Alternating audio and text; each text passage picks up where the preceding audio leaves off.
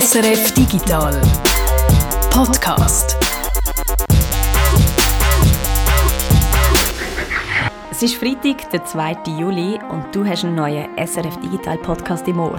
Und in diesem Podcast geht es unter anderem um Sex. Und warte schnell, immer wenn man das sagt, muss man, glaube ich, Salt and Pepper einspielen. Let's talk about sex,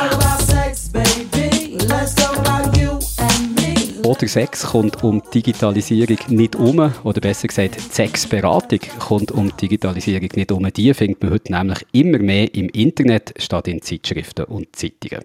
Darum ist die Woche auch ein Ehre zu Ende gegangen. Der Blick macht Schluss mit seinem Sexratgeber. Die Caroline Fuchs hat unter dem Titel Fuchs über Sex dort jahrelang alle möglichen Fragen rund um Sex, Liebe und Beziehung beantwortet. Und jetzt, ganz zum Schluss von ihrer Kolumne, da stellt sich Caroline auch noch die Fragen von Jürg und von mir. Und wenn ihr beim Thema Sex jetzt schon ganz rote Ohren habt bekommen, dann haben wir noch etwas für die Ohren. Das war jetzt mal Überleitung. Wir erklären nämlich, welcher Kopfhörer am besten zu wem passt. Und im Game-Tipp von dieser Woche geht es einiges mehr um Sport. Aber Achtung, kleiner Spoiler, es ist nicht Fußball. Weil auch wenn es im Moment schwer fällt zu glauben, es gibt noch andere Sportarten als Shooten. Ich bin Jörg Tschirren. Und ich, Martina Gassner.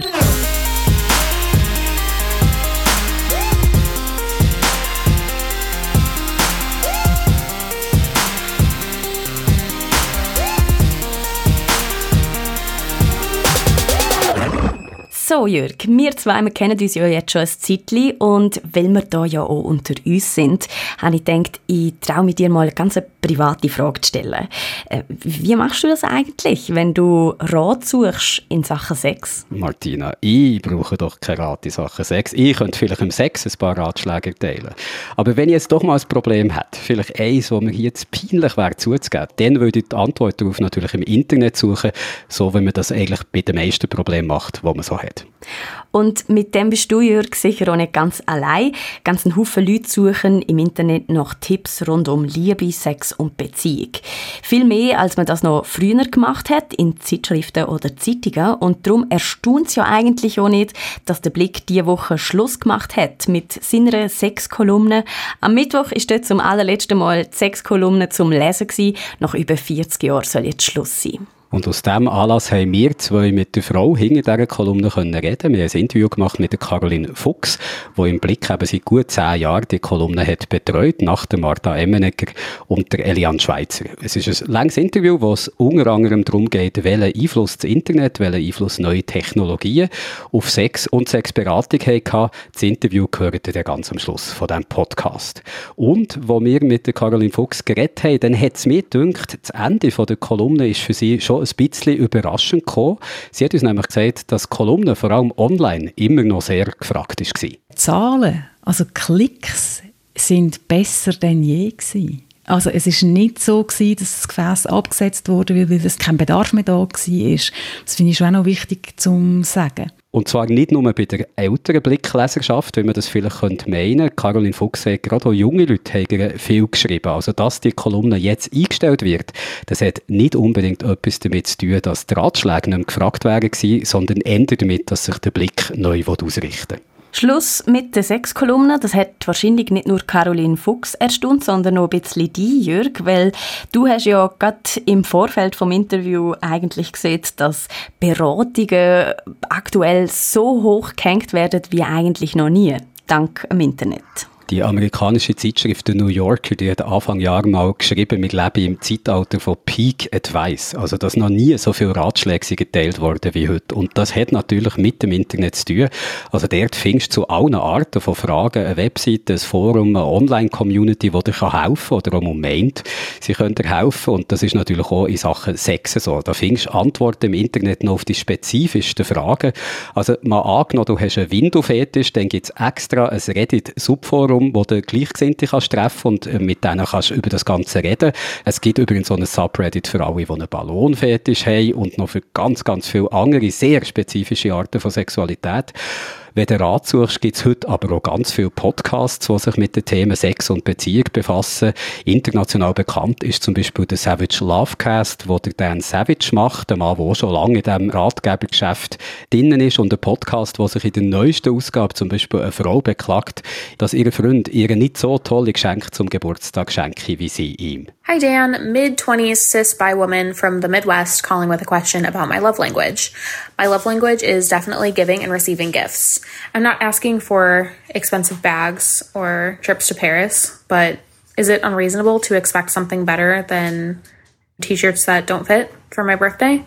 With all due respect to your love language, I think you might have to adjust your expectations. Aber es gibt natürlich auch deutsche Podcasts rund um das Thema Sex. Oh Baby ist so einer, dort reden zwei Frauen ganz unverblümt über Sex und plaudern dabei auch ziemlich aus dem Neinkästchen. Es gibt ja einen Unterschied zwischen Vorspiel-Blowjob und reiner Blowjob, würde ich sagen, oder? Ja, auf jeden Fall. Wobei bei mir in letzter Zeit die reinen Blowjobs relativ selten vorkommen. Ja, bei mir auch. Vielleicht ist es. Nee, aber wer- als ich noch Single war und One-Night-Stands hatte, habe ich selten reine Blowjobs gegeben. Und gerade Podcasts sind ja etwas, wo die Caroline Fuchs ein besonderes gutes Medium findet, zum Wissen vermitteln, wo vor allem, wenn es um so etwas ganz Intimes wie Sex geht, ja auch noch andere Vorteile hat. Man ist zum Beispiel viel näher, man ist viel persönlicher, man ist sozusagen direkt im Ohr vom Hörer. Ich liebe Podcasts und ich finde, Audio ist für mich der schönste Kanal, was Wissensvermittlung angeht. Weil es hat die Intimität, du musst aber nichts sehen, man muss nicht alles bebildern. Wenn ich könnte sagen, was ich als nächstes gerne würde, dann wäre das ein Podcast. Und mit dem geht es nicht nur der Caroline Fuchs so. Ich finde auch, der Podcast ist so ein bisschen die zeitgemässeste Form von der Ratgeberkolumne. Eben gerade, weil, wie du vorhin gesagt hast, der Podcast-Host, also die Leute, die im Podcast mitreden, die sind ganz nah bei dir, die hocken dir eigentlich gerade im Ohr und sind im besten Fall aber eben trotzdem Experten, Expertinnen, die sich mit der Thematik gut auskennen. Was ja bei den anderen Beratungsformaten im Internet lang nicht immer der Fall ist. Also wenn du bei Reddit fragst oder bei der Frage-Antworten-Seite Quora, dann kann es ja schon sein, dass du vielleicht einmal eine gute und kompetente Antwort auf deine Frage bekommst, aber es kann eben halt gerade so gut sein, dass irgendjemand irgendetwas richtig Blöds darunter schreibt. Da wird viel Quatsch erzählt, auch. das hat uns Caroline Fuchs auch gesagt im Interview, wobei sie jetzt weniger gesagt als dass sie es gesäuft hat. Ich sehe einfach viel wirklich Quatsch. Hat Leute, die nicht sorgfältig sind oder auch einfach falsche Sachen behaupten. Dass Leute also Ratschläge erteilt werden, ohne dass die spezifische Situation, wo die Leute drinnen sind, wirklich berücksichtigt wird. Also so ein Klassiker sei Caroline Fuchs, dass Leute, die Opfer von häuslicher Gewalt geworden sind, dass denen im Internet geraten wird, ja, du musst die Partner, deine Partnerin sofort verlassen, als ob die das nicht selber wüssten und nicht schon längst gemacht hätten, wenn das so einfach wäre. Also dass bei so jeder kann mitmachen Formen von Sexberatung im Internet halt auch viel Unwissen kann zusammenkommen. Gleichzeitig, und das hat uns Caroline Fuchs auch gesagt, bieten so Foren oder auch die sozialen Medien eben gerade Leute eine Möglichkeit, Gleichgesinnte zu treffen, Leute mit gleichen Vorlieben, mit gleichen Fetischen, mit gleicher sexueller Ausrichtung und gerade für Leute, die so nicht in ein gängiges Cis-Het-Schema fallen, also zu einer sexuellen Minderheit gehören, kann das natürlich eine sehr grosse Befreiung sein und Möglichkeiten, die sie früher gar nicht hatten. Zehn Jahre lang hat Caroline Fuchs ihre Kolumne für den Blick geschrieben. Zehn Jahre, in denen ja wirklich auch viel passiert ist. Die sozialen Medien zum Beispiel sind immer wichtiger geworden. Plötzlich sind Dating-Apps wie Tinder auftaucht und rund um die ist ja auch ganz eine neue Sprache mit neuen Ausdrücken entstanden. Ghosting zum Beispiel, wenn sich jemand nach einem Tinder-Date oder nachdem du lang mit ihm hin und her geschrieben hast, einfach irgendwie nie mehr meldet. Und ich bin eigentlich davon ausgegangen, dass uns Caroline Fuchs sagt, ja, die Fragen, die sie jetzt in den letzten zehn Jahren bekommen hat, die hat sich wahnsinnig gewandelt, wegen dem technologischen Wandel eben. Aber sie hat gemeint, im Kern sei die Frage eigentlich über die Jahre gleich geblieben. Also auch wenn es wegen Apps wie zum Beispiel Tinder heute ein ganz neues Vokabular gibt, eben das Ghosting zum Beispiel, sind das eigentlich nur so alte Fragen im neuen Kleid. Ja, jetzt heisst es einfach heute Ghosting. Aber es hat früher Geschichten gegeben, da ist er Zigaretten holen und ist einfach nicht mehr zurückgekommen. Vieles kommt auch einfach in einem neuen Kleid daher. Also natürlich muss man aber auch sagen, kann man eine Frage zu Tinder erst stellen, seit es Tinder gibt. Also Technologie sorgt schon für neue Fragen und auch neue Probleme. Zum Beispiel auch die Frage, ob es schon Betrug ist, wenn du in einem Videochat mit einer anderen Frau oder einem anderen Mann flirtest oder vielleicht auch mal ein bisschen mehr machst. Auch solche Fragen kann es natürlich erst geben, seit Technologie solche Chats überhaupt möglich macht. Also die Vorgängerinnen von der Caroline Fuchs haben sich zu sättigem wahrscheinlich viel weniger müssen äußern Trotzdem sind die Grundprobleme eigentlich mehr oder weniger die gleichen geblieben, meint Caroline Fuchs. Etwas, was sich in den letzten zehn Jahren aber geändert hat, ist, wie leicht man heutzutage dank dem Smartphone zum Beispiel an Pornos kommt. Also ein bisschen zugespitzt gesehen, jeder Zwölfjährige kann heutzutage Tag und Nacht die Videos schauen, wo man früher nur mit großem Aufwand irgendwo am Schwarzmarkt hätte können besorgen Und klar, Pornos im Internet, die hat man auch schon früher als vor zehn Jahren können sehen, aber ich glaube, das Smartphone trägt eben viel zu dieser leichten Verfügbarkeit bei, weil so am gemeinsamen Familiencomputer hat sich der Zwölfjährige oder die Zwölfjährige wahrscheinlich nicht so recht getraut, die anzuschauen, außer vielleicht die Mami oder der Papi sind nicht daheim gewesen, aber jetzt kannst du dich halt einfach mit dem Smartphone irgendwo zurückziehen und dir die Sachen anschauen. Und das kann ein Problem sein, weil es Studien gibt, die zeigen, dass es verheerend ist, wenn Pornos die erste Quelle sind, die für Jugendliche die Vorstellung von Sex und Sexualität prägen. Die Caroline Fuchs legt darum allen Eltern nach, dass sie möglichst früh mit ihren Kindern über das Thema sollen reden und auch so für eine Art Medienkompetenz im Umgang mit Pornografie im Internet sorgen. Also, dass sie ihren Kindern eben erklären, dass das, was sie in diesen Videos sehen, übertrieben ist, so wie die Action im Hollywood-Film halt auch übertrieben ist und dass sie den Kindern auch klar machen, dass ihre Sexualität nicht so muss aussehen wie die, die sie in Pornografie sehen. Aber zum hier nicht in Alarmismus abzudriften, weil eine Kulturpessimistin, das ist Caroline Fuchs garantiert nicht. Wegen dem Internet und wegen der neuen technologischen Möglichkeiten, da wird nicht alles schlimmer, hat sie uns gesehen. Also zum da mit einem positiven Ausblick aufzuhören, auch wenn junge Leute heute viel mehr und viel leichter und viel früher wahrscheinlich auch können Pornos schauen, als das je zuvor möglich gewesen wäre, so verroht wird die ältere Generation wegen darum Angst hat, so sind die jungen Leute überhaupt nicht, sagt Caroline Fuchs. Ganz viele Junge sind ganz beziehungsorientiert und ganz fest darauf orientiert, dass es ihnen und ihrem Gegenüber gefällt. Also bitte nicht alles dramatisieren und keine Untergangsstimmung. Und wir haben schon gesagt, wer sich für das Thema interessiert, wer wissen möchte, was Caroline Fuchs zur Sexberatung im Internet zu sagen hat, wie sie da die einzelnen Angebote so beurteilt. Für alle die haben wir am Schluss vom Podcast ein längeres Interview mit der Caroline Fuchs, wo die Martina und ich zum Abschluss von ihrer Blickkolumne auch nochmal ein paar Fragen haben können stellen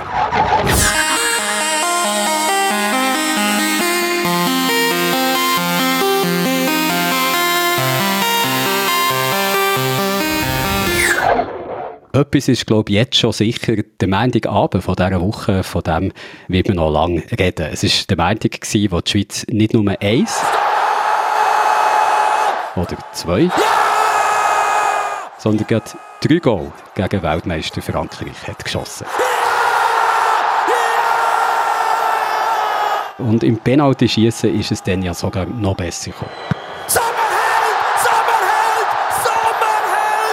Kurz, die ganze Schweiz ist im Siegestaumel. Die ganze Schweiz? Nein. Eine unbeugsame Martina hört nicht auf, dem Siegestaumel Widerstand zu leisten. Weil, Martina, anders als die Schweizer Nazi, hast du am Montagabend ja aufs Dach bekommen, oder? ähm, ja, stimmt. Äh, danke, dass du mich daran erinnerst, Jürg. Bitte, geschehen, gar kein Problem. Und nicht nur an das, dass du aufs Dach bekommen hast, möchte ich an dieser Stelle erinnern, weil, wie schon vorhin gesagt, man kann es kaum glauben, es gibt noch andere Sportarten als Fußball. Auch das soll man mal wieder ins Gedächtnis rufen. Golf zum Beispiel. Das ist für viele so, man das Vorurteil zwar erst nach der Pension ein Thema, aber Gott hat ja nicht alle Golf gleich geschaffen. Es gibt Minigolf, es gibt Golf für die mehr besser auf dem Green mit 18 Löchern, es gibt Speedgolf und es gibt Battle Golf. Und das, Martina, tönt eigentlich nach genau der richtigen Sportart für eine hyperkompetitive Person, wie du das bist.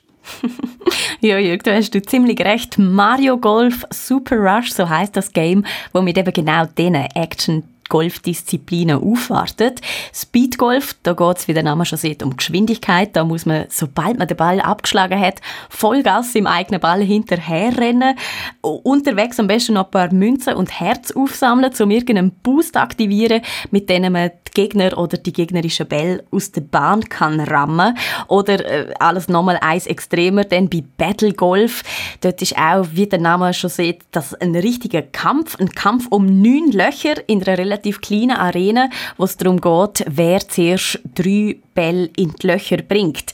Sobald ein Loch versenkt worden ist, verschwindet es für alle anderen. Also es geht auch um Zeit, es geht um Chaos und es ist wirklich ein sehr actionreiches Rennen in diesen zwei Fällen. Action, Hektik und das pure Chaos, also eigentlich auch das pure Gegenteil vom klassischen Golf, was ja immer sehr entspannt und gesittet zugeht. Das stimmt, aber auch das entspannte und gesittete Golf gibt's in äh, Mario Golf Super Rush. Das ist am Schluss sogar eigentlich die Disziplin, die ich am meisten gespielt habe, weil es eben einfach viel weniger Stress und Chaos ist und man darum schöner, also wirklich schöner im Sinne von, man macht weniger Fehler spielen kann. Was mir aber am Spiel mit Abstand am besten gefallen hat, ist, dass es eben so ein klassisches Party-Game ist. Also man kann es mit bis zu drei Freunden online oder lokal spielen. Wie sich das für das richtig gutes Nintendo-Game halt auch ein bisschen gehört. Weißt, Nintendo ist eben eine Firma, wo Freundschaft gross geschrieben wird, genauso wie die familienfreundliche Unterhaltung. Aber ist Mario Golf denn wirklich so ein Spaß für alle Freunde und die ganze Familie, so wie es jetzt gerade tönt? Ich würde sagen ja und nein. Ja, weil gerade der Partymodus mit und gegen Freunde ist schon sehr lustig und ich finde noch wirklich gut gemacht, weil das Spiel so einfach ist. Also du musst eigentlich nicht mehr als einen Knopf drücken und kannst schon mitspielen. Aber nein auch, weil das Spiel halt eben abgesehen von dem Partymodus alles andere als perfekt ist. Also es könnte zum Beispiel noch viel mehr und abwechslungsreichere Strecken haben. Es könnte mehr Feinheiten und Details haben. Also gerade in der Single-Kampagne, wo man eigentlich sollte allein spielen da fehlt die Liebe an allen Ecken und Enden. Da läuft man durch so eine fast schon tote Nintendo-Welt mit ganz vielen Charakteren, wo im Prinzip nichts zu sagen haben, außer Lauf von A nach B und wieder zurück, um ein Turnier absolvieren, ist fast schon ein bisschen langweilig, aber das Gute an der Kampagne ist, sie ist sehr hilfreich, weil man kann sich den Charakter aufleveln. Naja, also so oder so, es gibt Luft nach oben, auch zum Beispiel was Minigames anbelangt, da gibt es kein einziges und dabei hätten wir also nur schon im Let's Play die ein oder andere gute Idee gehabt. Aber Nintendo hat schon versprochen, es gibt dann noch ein DLC, also einen Zusatz, wo man sich sogar soll gratis abladen können. Mehr Strecken und mehr Charaktere haben sie schon versprochen und ich hoffe ganz persönlich, dass sie sich da auch noch irgendetwas anderes einfallen. Wenn das die zusätzlichen Inhalte abgeladen können werden, das ist aber noch nicht bekannt, hast du mir vorhin gesagt. Trotzdem zahlt man jetzt schon mal den Vollpreis für das Spiel, das vielleicht noch nicht ganz fertig ist. 60 Franken kostet Mario Golf Super Rush für die Nintendo Switch. Etwas, wo man keine 60 Franken zahlt, auch keine 50 Franken, keine 40, 30, 20, 10. Nein, etwas, was ganz gratis ist, ist unser Let's Play, das immer am Montag auf YouTube zu sehen ist, in unserem YouTube-Kanal SRF Digital. Dort hast du letzten Montag mit der Community Mario Golf gespielt und wenn mich nicht alles täuscht, hast du ziemlich auf das Dach bekommen, Martina. Das einfach nochmal als Erinnerung. Aber vielleicht kannst du die Schmach ja wieder wettmachen am nächsten Montag, auch dann gibt es wieder ein Let's Play. Welches ist es diesmal? Diesmal spielen wir ein Spiel, das sogar ganz offiziell noch nicht richtig fertig ist. Es ist nämlich noch im Early Access Stadion und kann das immerhin im Vergleich zu Mario Golf auch zugeben. Griftlands heißt das Spiel. Es ist hoch gelobt und ein wirklich vielversprechender Indie-Titel, weil das Studio auch schon ganz viele andere erfolgreiche Games gemacht hat. Oxygen not included, zum nur eins davon nennen. Diesmal geht's genre-technisch äh, zu dem Kartenspiel. Ein Kartenspiel mit Rollenspiel-Element und Eisspiel, Jürg, wo dir vielleicht auch noch könnte gefallen, weil vom, vom Kartenspiel habe ich bis jetzt noch nicht so viel gesehen, dafür sehr viel von der Rollenspiel-Element. es ist eigentlich fast schon interaktiver Comic, und wer ab und zu unser Geeksofa lässt, unseren anderen Podcast, weiss, dass ich sehr gerne Comics habe. Und du bist ja so nett gewesen und hast mir vor unserem Gespräch hier ein Bild geschickt von Griftlands. Und wenn ich das so anschaue, denke ich, mal, das wäre jetzt wirklich etwas, was mich auch interessieren könnte. Darum bin ich sicher dabei, wenn es Let's Play Griftlands heisst, in unserem YouTube-Kanal SRF Digital, wie immer ab der 8. am Ende.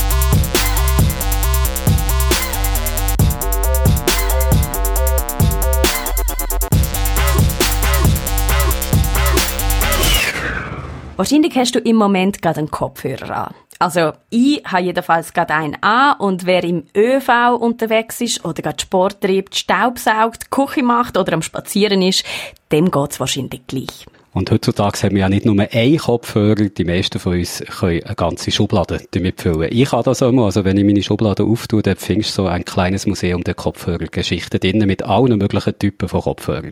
Aber welcher Kopfhörer ist in welcher Situation eigentlich der richtige? Das fragen wir jetzt zwei Männer mit riesengroßen Ohren. Der Guido Berger und der Reto Wittmer sind bei uns zwei Kopfhörer-Nerds, wo wahrscheinlich mehrere Schubladen mit ihren Kopfhörern könnten füllen und uns jetzt garantiert können sagen, welches eigentlich der beste Kopfhörer auf der ganzen Welt ist. Nein. Nein. Nein, da können wir nicht. nicht, oder, Reto? Das ist, kommt wirklich so drauf an. Aber der mit der Box, hast du schon recht. Also wenn ich, glaube alle behalten hätte, muss ich auch sagen, dann, dann hätte ich, hätte ich irgendwie einen ganzen, einen ganzen Stapel mit Kopfhörern. Ich habe jetzt nur, wenn ich da um mich herum schaue, habe ich einen an, zwei, drei, vier und dann noch einen, den ich jetzt gerade wieder in den Keller oben versorgt habe. Also, ja, ja, es, wimmelt da und alle sind anders. Aber das ist eben genau das Ding, oder? Es ist so das persönlichste elektrische, elektronische Gerät, würde ich sagen, weil es einfach total drauf ankommt, auf 700 Sachen. Wie viel Geld willst du ausgeben? Ähm, wie gut passt es auf, auf deinen Kopf? Was hast du so für einen Geschmack? In welcher Situation brauchst du es? Und je nachdem, was man auf all die Fragen antwortet, speuzt es einem dann in eine ganz andere Richtung möglicherweise. Also gut, dann machen wir doch so Kategorien. Ähm, in welcher Situation? Ich brauche meine Kopfhörer mit Abstand am allermeisten zum Arbeiten im Homeoffice. Dort habe ich ständig Kopfhörer an. Äh, was wäre da etwas Optimales? Ich würde sagen, das ist genau die eine von diesen, von diesen, sagen wir, etwa drei Situationen. Ich glaube, man könnte es vereinfachen auf drei. Und das ist die wichtigste, würde ich sagen, für viele, oder? Pendeln oder in einer, in einer lauten Umgebung sein, generell. Und darum würde ich dort sagen, ist das Wichtigste, ähm, Ruhe.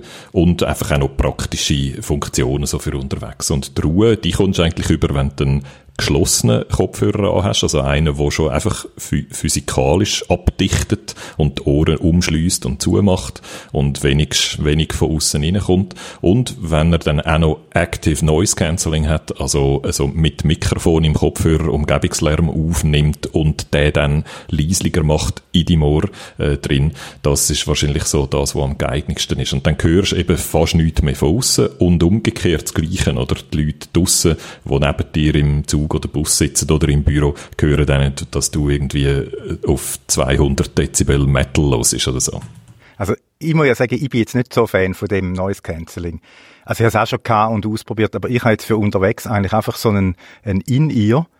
Also einfach eine bessere Version von dem Zeug, amigs so bei den Handys beiliegt, oder? Kostet dann schon etwa 100 Franken oder so. Und die kannst du so, also das ist mehr so, geht mehr so in die Richtung, wo auch Musiker so auf der Bühne anhaben, oder? So zum, zum Monitoren. Die schliessen dann so wirklich ab. Das ist dann auch, musst du dann so ein bisschen üben, um die wirklich ins Ohr einsetzen. Aber wenn sie dann drin sind, ist es super cool. Also dann würde ich behaupten, hörst du fast gleich wenig wie mit, äh, mit Active Noise Cancelling. Und das hast du dann da aber nicht. Muss aber auch sagen, die sind dann auch nicht drahtlos, also die haben dann noch ein Kabel dran. Aber das werden wir sowieso noch äh, jetzt dann merken, ich bin mehr so der Vertreter von der kabelbundenen äh, Lösung. Da komme ich jetzt gerade wieder mit zwei Einwänden und sage eben, Kabel möchte ich eigentlich unterwegs nicht haben. Oder ich finde es praktisch, wenn man kein Kabel hat. Und äh, einfach, du bleibst nie zu hängen oder so auf, aus dem Bus rausstürmen und noch mit dem Kabel einhängen an der Tür. Das ist das Schlimmste. Oder? Also dort finde ich wirklich kein Kabel haben sehr angenehm. Aber ich habe hab das Gefühl, die ganz, ganz guten, wirklich guten Kopfhörer, die kommst du noch mit Kabel über. Ja, da kommen wir noch drauf, da kommen wir noch drauf. Und das Zweite, was ich noch wollte sagen, die In-Ear-Kopfhörer, die müssen ins Ohr passen, oder? stimmt. In meine Ohren passen die noch nie. Ich habe noch keinen angelegt, der nicht die ganze Zeit rausgeht oder so. Und auch das finde ich unterwegs dann ganz schlimm, oder? Wenn der eine so runtergeht, wenn du gerade neu mit zum anderen Rennen bist, stehst du noch drauf im letzten Fall. Oder er geht in einen Gunten rein oder so. Das habe ich auch nicht gern. Ich bin, glaube mit den idealen Ohren gesegnet für so in ihr Kopfhörer. Mir ist noch nie einer rausgefallen. Ich habe die äh, AirPods von Apple an, also da die weißen Stecker, die man noch viel sieht, und äh, habe wirklich jetzt noch nie ein Problem gehabt mit denen, auch wenn ich Sport mache. Aber so geht's ja, glaube nicht allen Leuten. Darum mal der zweite von diesen drei Idealtypen von den Kopfhörerträger, Trägerinnen, jemand, der gerne Sport macht. Was würdet ihr da empfehlen für Leute, die eben nicht mit so tollen Ohren gesegnet sind wie ich? Also ich gehe immer ohne Musik rennen. Ich würde sagen, bleiben lassen. Das ist, Aber für die, die wollen. Das ist die Herdlösung und die andere, dort würde ich dann schon auch sagen, ja, irgendetwas Kleines aus Plastik, oder? Weil die grossen, die, die man jetzt zum Pendeln noch hat, die um die Ohren herum sind und wo dann noch Leder- oder Stoffteile Teile dran haben, das ist einfach grusig, oder? Beim Sport. Das fängt sich dann an voll zu saugen mit Schweiß. Ist auch zu schwer. Äh, könnt, äh, glaube ich auch nicht, dass das bequem ist. Das heisst, dort wahrscheinlich schon etwas Kleines aus Plastik, wo in den Ohren drin ist. Und dann, wenn man einen ist wie wie ich, wo das über die ganze Zeit rausgeht. Dann gibt's so spezielle Sportkopfhörer, die dann noch ein Bügeli haben, wo es zum Beispiel am Ohr noch ein bisschen festmachen kannst oder hinten am Nacken oder so, wo es dann einfach noch ein bisschen mehr Halt gibt, wenn man nicht glücklich, glückliche Ohren hat, wo nie etwas rausgeht. Also der Bügel äh, verurteilen ich aus ästhetischen Gründen, den kann man einfach nicht bieten. Das sieht dann immer so aus wie früher, so die Bluetooth-Kopfen oder die Bluetooth-Headsets, die die ganz wichtigen Leute hatten, die immer müssen ja. erreichbar sein. Ich habe mal so einen gehabt mit einem Bügel, ich habe ihn ein bisschen unbequem gefunden, aber ja, du hast schon recht. Also dann geht der Kopfhörer beim Sport sicher nicht aus den Ohren raus. Viele Leute brauchen ihre Kopfhörer ja wahrscheinlich auch für einfach puren Genuss, oder? Ich denke da an Musiknerds aller Art. Dort, wo der Kopfhörer dann wirklich eigentlich nur für einen Ton da ist. Also er muss nicht besonders gut heben beim Springen oder sonst irgendetwas, sondern er soll wirklich einfach in erster Linie gut tönen. Gibt es da irgendeine Vorreitermarke, wo alle wollen, wenn es um guten Ton geht?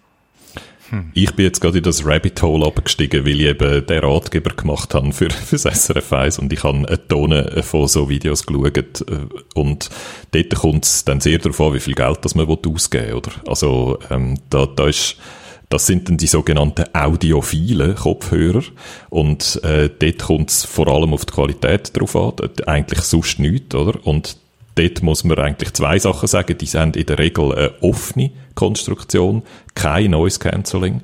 Das bedeutet, was außen ist in der Umgebung, hörst du noch. Also hörst viel besser als bei einem geschlossenen Kopfhörer und noch bei einem mit Active Noise Cancelling. Und das Umgekehrte auch. Das, was du auf deinen Kopfhörer, hört deine Umgebung recht gut. Je lauter du hörst, desto lauter. Und der Vorteil von dem ist, ganz vereinfacht gesagt, bei einem geschlossenen Kopfhörer tönt die Musik so, wie wenn sie zusammengedrückt in deinem Kopf wäre. Und es ist wahnsinnig schwierig, ein offenes Klangbild anzubringen. Das geht häufig nur mit ganz viel noch Technik dazu, was es einfach nie so richtig schön macht. Und bei einem offenen Kopfhörer tönt es viel mehr wie die Musik, um dass sie um deinen Kopf herum ist. Und sie tönt breiter, offener, transparenter durch das. Und das ist eigentlich das, wo jemand, wo die Musikqualität sehr wichtig ist, auch sucht. Und das bedeutet aber dann, das kannst du unterwegs nicht machen, oder? Weil du einfach Krach machst nach Hause, weil du den ganzen Umgebungslärm äh, hörst. Also das setzt eigentlich voraus, dass du in einer ruhigen Umgebung bist, wo niemand stört. Und dann hast du auch einfach noch ein Kabel, weil dann kommt es eh nicht mehr drauf an, wenn du eh schon daheim bist, dann kannst du auch das Kabel anschliessen, was dir auch wieder viel Technik äh, spart, also wo du nicht dafür zahlst. Du musst keine Batterie im Kopfhörer haben, musst nicht irgendwie noch Bluetooth und irgendwelche Übermittlungsdrahtlos Übermittlungskodex drin haben. Ähm, das ist dann simpel simpel relativ. Und das bedeutet, dass manchmal Kopfhörer, die so im 200 Franken Bereich sind, mit einem Kabel offen, tönen viel besser als ein geschlossener Active Noise Cancelling Bluetooth Kopfhörer, der 500 Franken kostet. Ich kann das wirklich bestätigen, das ist verblüffend, oder? Ich habe so einen für ja, das ist nicht einmal 200 Franken, mehr so 150, 160. So einen halb offenen mit Kabel.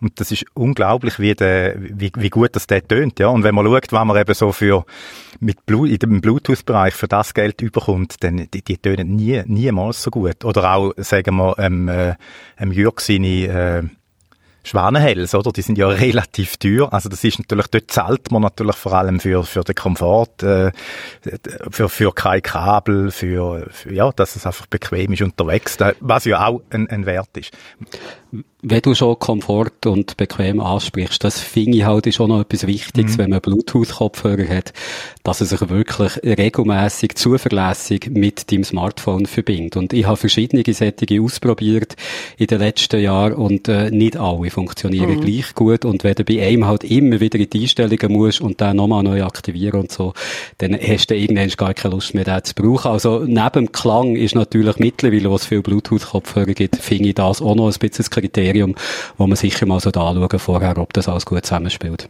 Und dann ist halt auch noch bezüglich Musikqualität bei Bluetooth, ja, also wenn du hast vielleicht irgendwelche Musikfiles in einem, in einem super hochauflösenden Soundformat und wenn es dann das Bluetooth-Protokoll nicht kann so übertragen, dann ist es eigentlich auch schade. Oder darum ist natürlich das Kabel besser, aber dort muss man auch sagen, äh, und da bin ich drauf gekommen, weil ich ein, äh, noch ein, ein Smartphone hatte bis vor kurzem, ähm, wo keine ähm, digital-analog-Wandlung gemacht hat. Und ich meine, die Kopfhöreranschlüsse haben ja die meisten Smartphones eh nicht mehr. Das heißt, du musst dann irgendeinen so einen, einen USB-C-Adapter machen.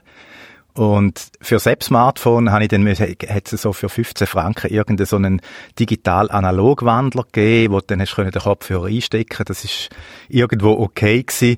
Aber für die grossen Kopfhörer, wenn du zum Beispiel dann noch einen hochohmigen hast, oder, wo ein bisschen mehr Saft braucht, die Handys, es bringt einfach nichts. Und dann braucht es einfach noch einen Kopfhörerverstärker, einen separaten. Und das habe ich mir vor kurzem zugetan. Und da muss ich sagen, das ist jetzt, wenn du stationär willst, die übers Handy Musik hören, ist das wirklich die, die coolste Variante.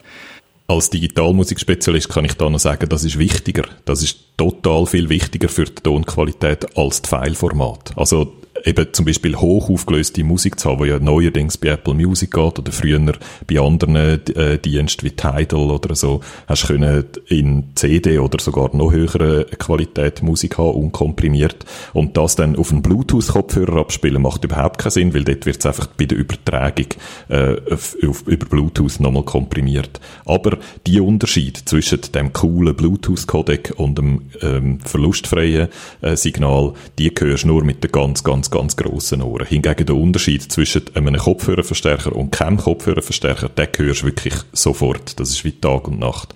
Darum das ist eigentlich das, wo man muss investieren als erstes, wenn man möchte in den audiophile Bereich gehen oder einen kabelbundenen Kopfhörer, der offen ist und einen Kopfhörerverstärker. Und da bist du vom Preis her eigentlich in einer ähnlichen Gegend, wenn du unten einsteigst, wie du mit einem äh, Bluetooth Noise Cancelling Kopfhörer bist. Also zahlst nicht irgendwie extrem viel mehr und hast aber viel bessere Qualität. Der Preis, den du zahlst dafür, ist einfach, dass es nicht praktisch ist und du unterwegs nicht kannst brauchen, oder?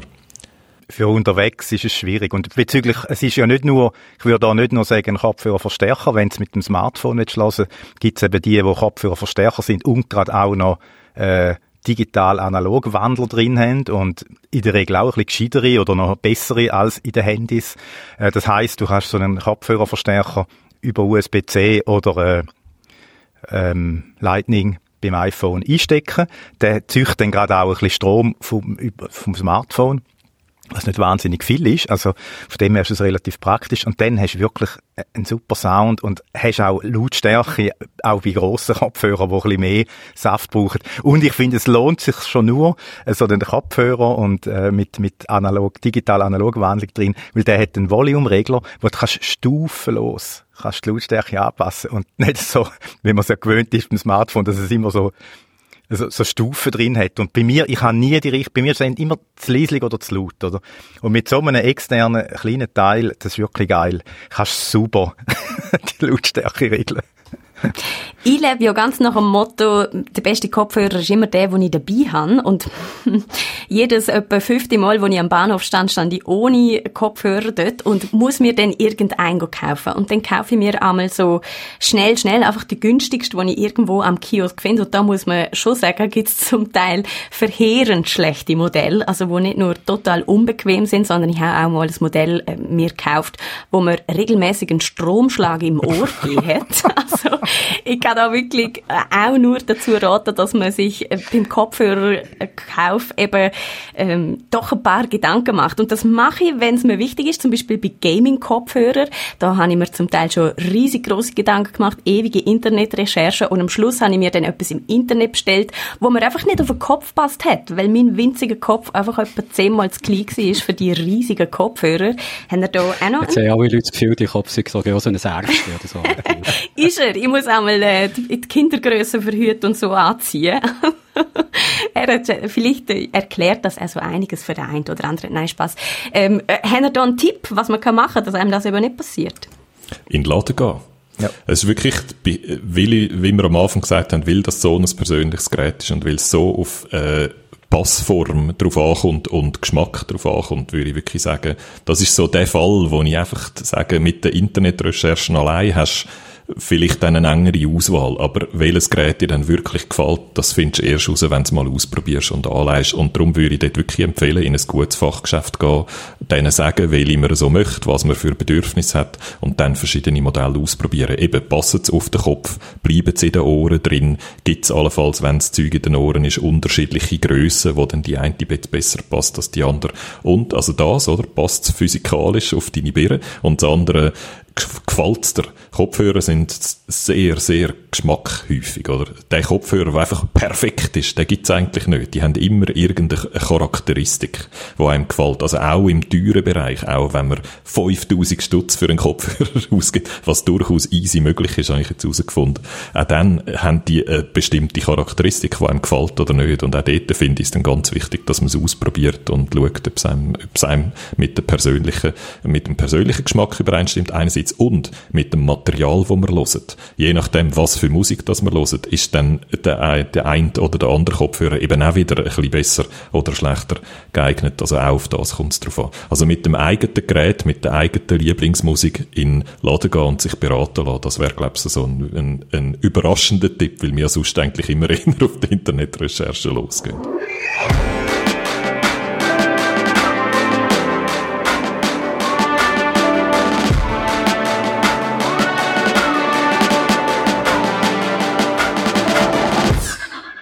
Genau heute vor sage und schreibe 15 Jahren, da ist der allererste SRF Digital Podcast rausgekommen. Wahnsinnig. Seit 15 Jahren sind wir deine SRF-Korrespondentinnen äh, in deiner digitalen Welt. Und das ist ja eine Welt, wo du gerade äh, zulässt und wahrscheinlich auch drin aufgewachsen bist oder ja, irgendwo sicher ein bisschen daheim bist. Und genau die, deine digitale Heimat, die würden wir gerne kennenlernen in unserer Sommerrubrik SRF Digital bei den Leuten. Podcast. Bei den das ist auch schon die siebte Staffel, äh, wo ich muss sagen, ist eins so von meinen ganz persönlichen Lieblingsherzblut äh, Projekt, weil es einfach immer wieder äh, cool ist, unsere Hörerinnen und Hörer äh, zu treffen und einfach auch so äh, ja, ein bisschen mitbekommen, was, was eigentlich so was alles so, so digitales äh, angewendet wird, was, was ihr alles so macht, beruflich, privat, Hobby, was ihr so für Meinungen habt. Also da haben wir ja schon ganz viel wirklich äh, super coole Treffen gehabt. Ich bin ja zum Beispiel letzten Sommer beim Albert gewesen, ein äh, ein ganz spezieller Landwirt, wo, äh, wo ähm, wirklich äh, grossartige, wir haben eine grossartige Diskussion über alle möglichen Themen, Social Media, Problematik, Fake News und so weiter. Also das ist wirklich, äh, ist immer sehr befriedigend, finde ich. Mhm. Spannende Gespräche, gute Podcasts, die hier zusammengekommen sind und darum wollen wir noch mehr davon. Am 30. Juli geht es weiter mit unserer Sommerrubrik SRF Digital bei den Leuten und wenn ihr wollt, mal mit dabei sein bei so einem Podcast, dann meldet euch jetzt unter digital.srf.ch digital.srf.ch. Dort einfach uns ein Mail hinschreiben mit, über was ihr gerne mal mit uns würdet reden, warum das vielleicht könnte spannend sein. Da freuen wir uns sehr drauf, von euch zu lesen und dann hoffentlich auch euch kennenzulernen.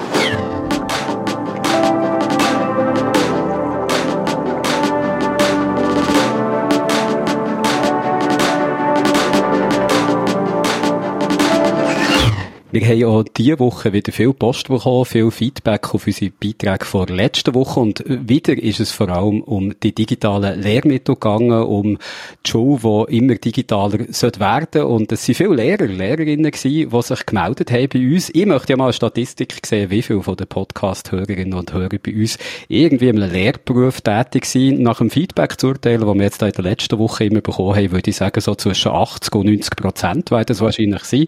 Bin ich ganz sicher. Aber eins steht fest, auch diese Woche hat sich wieder sehr viele Leute bei uns gemeldet mit interessanten Anmerkungen zum Thema. Zum Beispiel der Benno, er ist viel zwei Lehrer, also vor allem für die mathematischen Fächer. Und er schreibt, dass ich seit der ersten Folge dabei beim Podcast. Merci vielmals, das ist mal wirklich ein treuer Hörer. Er lässt jeden Podcast von der ersten bis zur letzten Sekunde. Auch danke dafür, Benno. Und auch der Benno bedankt sich im Mail bei uns und erinnert uns unter anderem daran, dass man zum Lernen nicht zwingend einen Akku oder eine Steckdose braucht, wenn man eben auch Sachen auf Papier hat. Weil wir haben ja vor allem über digitale äh, Lehrmittel geredet, also da sieht er dann durchaus einen Vorteil. Er selber schafft momentan mit äh, Connected, das ist das äh, ähm, Lehrmittel vom kantonalen, vom Zürcher Lehrmittelverlag, also vom kantonalen, äh, wo so ein bisschen ähm, viele Leute auch so ein bisschen kritisieren, also es ist ja für Medien und Informatik ein, ein Arbeitsbuch und da wird so ein bisschen kritisiert auch, dass das eben noch gedruckt wird, oder, obwohl es für Medien und Informatik ist. Aber der Benno sagt, er fände es eben gut, das Arbeitsbuch für die Kinder, das einfache Text, gut gestaltete Bilder, von dem her auch zeitlos und äh, die SchülerInnen haben dann gleich ein Benutzer Konto, wo es dann Links haben äh, mit ergänzenden Text und Film und so weiter. Also so, so halbe digital. Mm. Der Benno reagiert quasi ja auch drauf, auf die Kritik. Er sagt, er findet, dass Medien und Informatik ja aus Medien und Informatik bestehen, also aus einer Kombination und er findet, dass man da eben verschiedene Medien mit der Informatik auch kann kombinieren Connected findet er ein sehr sinnvolles Tool, wofür man eben nicht zwingend immer einen Computer braucht, damit man einen sinnvollen Umgang mit Informatik lernt, muss man ja auch nicht zwingend immer am Computer hocken. Das sind auch viele Überlegungen über Moral, über die Sicherheit von Daten und so weiter. Und da hat der Benno natürlich auch recht. Ja, ich denke, Kombination ist durchaus okay. Wir haben ja, oder ich habe, äh, letzte Woche haben wir ja mit, mit dem äh, Leiter von der Redaktion vom Zürcher Lehrmittelverlag äh, geredet, ein, ein längeres Gespräch gehabt. Und ich habe mit ihm auch über das Connect noch geredet. Das ist dann nicht im Podcast drin gewesen. Aber ich kann es jetzt vielleicht kurz sagen. Also ich habe dort eben auch gesagt, es ist doch eigentlich äh, absurd, ein, ein Lehrmittel zu drucken für also ein schnelllebiges Thema wie Medien und Informatik, wo ja irgendwie alle halbe Jahr sich etwas ändert. Das könnte man ja so argumentieren, oder? Das, das, das, das, das geht gar nicht mit drucken. Und er hat dann eben gesagt, ja, sie würden natürlich bewusst darauf schauen, dass da, was im gedruckten Buch ist, dass das wirklich Themen sind, wo in dem Sinn nicht sich alle halbe Jahr ändern. Und also sie redet dann im Buch eben auch nicht von Facebook oder so konkret, sondern halt einfach von sozialen Medien mal grundsätzlich und, und Gefahren und Mechanismen, wo man kann davon ausgehen dass die auch in den nächsten Jahren wie noch bleiben. Und so das Aktuellere, wenn man es eben dann digital abbildet, denke ich, ist so eine Kombination, ja, etwas, wo durchaus auch funktionieren kann. Ich habe am Anfang schon gesagt, wir haben viel Post bekommen auf das Thema Digitalisierung der Lehrmittel, viel Post von Lehrern und jemand, der eigentlich fast Lehrer im doppelten Sinn ist, ist der Thomas, der uns geschrieben hat. Er ist nämlich Lehrer für Lehrer, also Lehrer hoch zwei eigentlich. er unterrichtet an der Pädagogischen Hochschule ähm, Lehrer und Lehrerinnen in Informatik und er hat auch noch ein Projekt am Laufen an einer Schule, wo äh, so der Montessori-Ansatz äh, hat, wo er dort schon einmal in der Woche macht er dort einen Informatik-Morgen. Mhm. Ich zitiere mal aus dem Mail. Gerade beim projektorientierten Arbeiten mit den Lernenden in der Montessori basierenden Schulen zeigt sich mir, welche Möglichkeiten man heutzutage hat. Fast unglaublich, wie man ganz konkrete Projekte fast ohne Kosten realisieren kann. Auch mit Cloud-Anbindung und Umsetzung. Die Bandbreite des Alters geht von 11 bis 17 Jahren. Während ich mit den Jüngeren mit Littlebits arbeite, geht es bei den Älteren direkt um Xcode-Entwicklungen oder um das selber Entwickeln einer Überwachungskamera mit Raspberry Pi Linux kombiniert mit Littlebits. Und es lässt sich so schön zeigen, wie ambivalent das Thema ist. Man kommt automatisch in ethische und gesellschaftliche Diskussionen, die sich wie von selbst ergeben und mit genügend Zeit bildend und weiterführend wirken. Was ich in meinem Unterricht vor allem auch vermitteln will, ist die Entmystifizierung der Informatik und nicht nur das Benutzen, sondern auch das Kreieren und Erschaffen anzuregen. Und das ist nicht das letzte Feedback gewesen, das wir bekommen haben und auch nicht das letzte Feedback von einer Lehrperson. Pia hat uns auch noch geschrieben und sie ist pädagogische Verantwortliche ICT an ihrer Schule und mit der Digitalisierung vor Schule haben wir quasi eines von ihren Lieblingsthemen angesprochen. Die Pia schreibt von ihren Erfahrungen zum Beispiel, dass auch bei den Lehrern zum Teil eine gewisse Angst und Hemmung um sich, was sie sehr schade findet, eben in Bezug auf die Informatik, auf Digitalisierung, eine gewisse Ablehnung sogar, sagt sie, wo in jeder Altersgruppe vorhanden sind. Also nicht etwa nur bei den älteren Semesterungen der Lehrer, Lehrerinnen, wie man vielleicht könnte meinen. Das ist ja etwas, was mich auch verblüfft. Ich habe das eben auch immer gemeint, also bevor ich mich jetzt so intensiv mit dem Thema beschäftigt habe, dass dann, wenn die junge Lehrer, die neue Generation kommt, dann ist dann alles gut, oder dann machen es dann digital. Aber das ist eben nicht so. Ähm, Pia, und das muss ich jetzt ein bisschen auf meine Kappe nehmen, hat auch noch eine kleine äh, Kritik, und zwar an meiner Aussage, Das ist im vorletzten Podcast gewesen, wo es darum gegangen ist, eine Schule hat irgendwie zehn äh, MacBook Pro gekauft, wirklich wahnsinnig teure Geräte für irgendwie Neujährige und da haben wir uns ja so ein bisschen auch lustig gemacht darüber und ich habe gesagt, ja, die haben wahrscheinlich noch so ein bisschen Budget gehabt, wo sie müssen quasi verbrennen ähm, das ist vielleicht jetzt ein bisschen gar flapsig formuliert gewesen. Und Pia äh, wird da eigentlich die Schule ein bisschen in Schutz nehmen und sagt eigentlich aus ihrer Erfahrung, äh, sei es schon so, dass eigentlich Behörden, Schulleitung und Lehrpersonen schon verantwortungsbewusst mit den finanziellen Ressourcen umgehen. Und äh, es gäbe aber da dann eben eigentlich andere Schwierigkeiten, die dazukommen. Also, wenn man muss Hardware kaufen zum Beispiel Lieferfristen von Geräten, und zwar jetzt unabhängig von äh, Pandemie, dann Internetzugang ungenügend. Äh, das ist tatsächlich so. Äh, das sind ja, es gibt Schulen, die gar kein Internet haben oder eben auch zu langsam. Das habe ich auch immer wieder gehört. Dann so Datenschutzhürden, ähm, wo es äh, schwierig machen. Und wie rechtfertigt man überhaupt den digitalen Unterricht? Äh, zum Beispiel Hausaufgaben, wo man wo die Kinder die am PC erledigen äh, bei den Eltern, also äh, wenn eben zum Beispiel die Hai dann schon äh, das Buff ist oder Diskussionen ältere Kind, äh, wo sagen, hey, du bist eh zu lang vor dem PC oder vor dem Smartphone und dann gibt der Lehrer quasi noch die Aufgabe, du musst die Aufgaben am PC machen. Also das sind mehr so, da sieht Pia mehr so äh, äh, die Herausforderung, als jetzt äh, das Budget verbrennt werden. Viel Feedback haben wir bekommen und viel Feedback ist bei uns immer Grund für viel Freude. Es gefällt uns sehr, wenn ihr unsere Themen aufnehmt und selber auch weitertreibt und natürlich auch mit eigenen Erfahrungen könnt ergänzen. Darum, auch diese Woche sind wir interessiert, was euch ist hängen geblieben, was euch vielleicht äh, hat gestört, was euch ist aufgefallen. Gerade wenn es um das Thema Sexualität geht, kommen vielleicht ein paar interessante Feedbacks noch kommen. Wer weiß.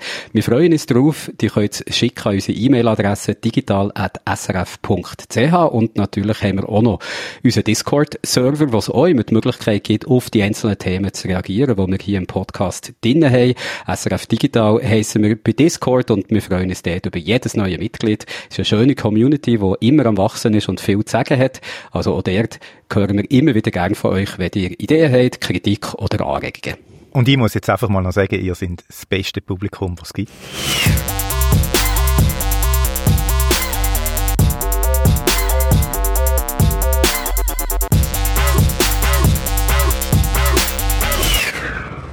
Sex Cells und weil das eben so ist, bringen wir im heutigen Podcast nicht nur einmal das Thema, sondern gleich zweimal. Das ganze Interview mit der Caroline Fuchs, das gibt's jetzt. Wir haben es schon vorher gehört im Podcast. Der Blick stellt seine Sexberatungskolumne ein. Nach langen, langen Jahren hat man dort beschlossen, dass das heute anscheinend nicht mehr nötig ist.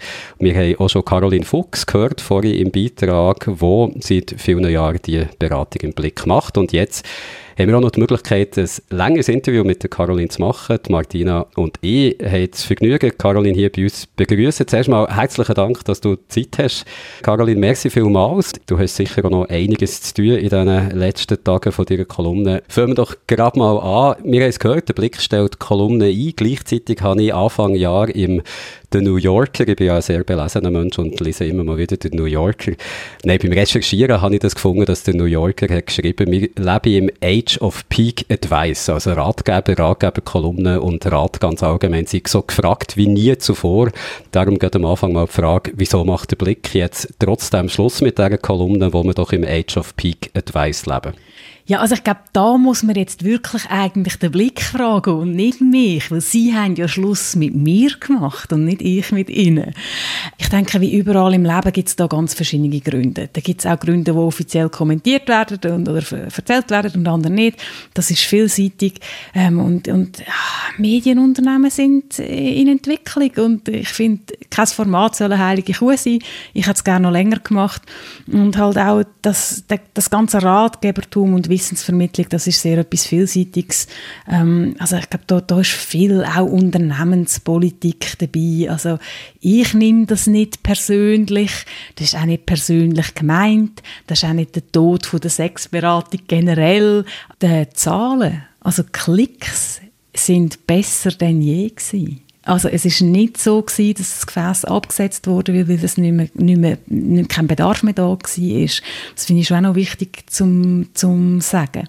Das heißt aber, Caroline, du siehst nicht, dass die Nachfrage abnimmt oder so, sondern vielleicht sogar im Gegenteil. Gibt es aus deiner Sicht noch Bedarf für die Kolumne? Ich finde, es gibt Bedarf, aber ich kann ja wie auch nicht über meine eigene Arbeit sagen, dass sie irgendwie unnötig ist, weil dann mache ich meine Arbeit falsch. Also, und ich finde, das Gefäß hat sich in dem Sinn auch verändert. Das hat aber auch, vieles ist gleich geblieben. Ich glaube, die Fragen, die hören nie auf. Also würdest du die Einschätzung teilen, dass wir in so einer Zeit leben, wo Rat so sehr gefragt ist wie noch nie vorher? Ich finde das mit dem Peak, das kann ich, ich muss sagen ja und nein. Ich finde, das ist etwas sehr Universelles. Menschen haben schon immer nach Orientierung gesucht. Menschen haben schon immer wissen, wie lebt man und wie lebt man gut. Ähm, Menschen haben schon immer Sorgen gehabt und die haben Tipps wollen, wie man mit diesen Sorgen soll umgehen soll.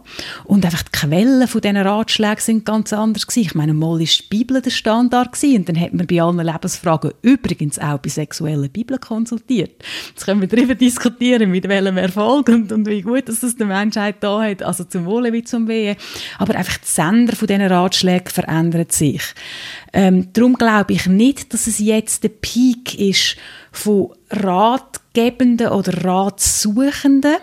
Ich glaube, es im Moment ist einfach sehr so trendig, dass man das bei Personen sucht. Also ich denke an die ganze Influencer-Kultur, ähm, auch Social Media generell als Phänomen. Das Schauen, wie machen es andere, wie leben andere gut, erfolgreich, wie gehen auch andere mit ihren Nöten um. Das ist ja auch gerade auf Social jetzt so ein Trend, dass man offener über eigene Sorgen und Struggles äh, spricht.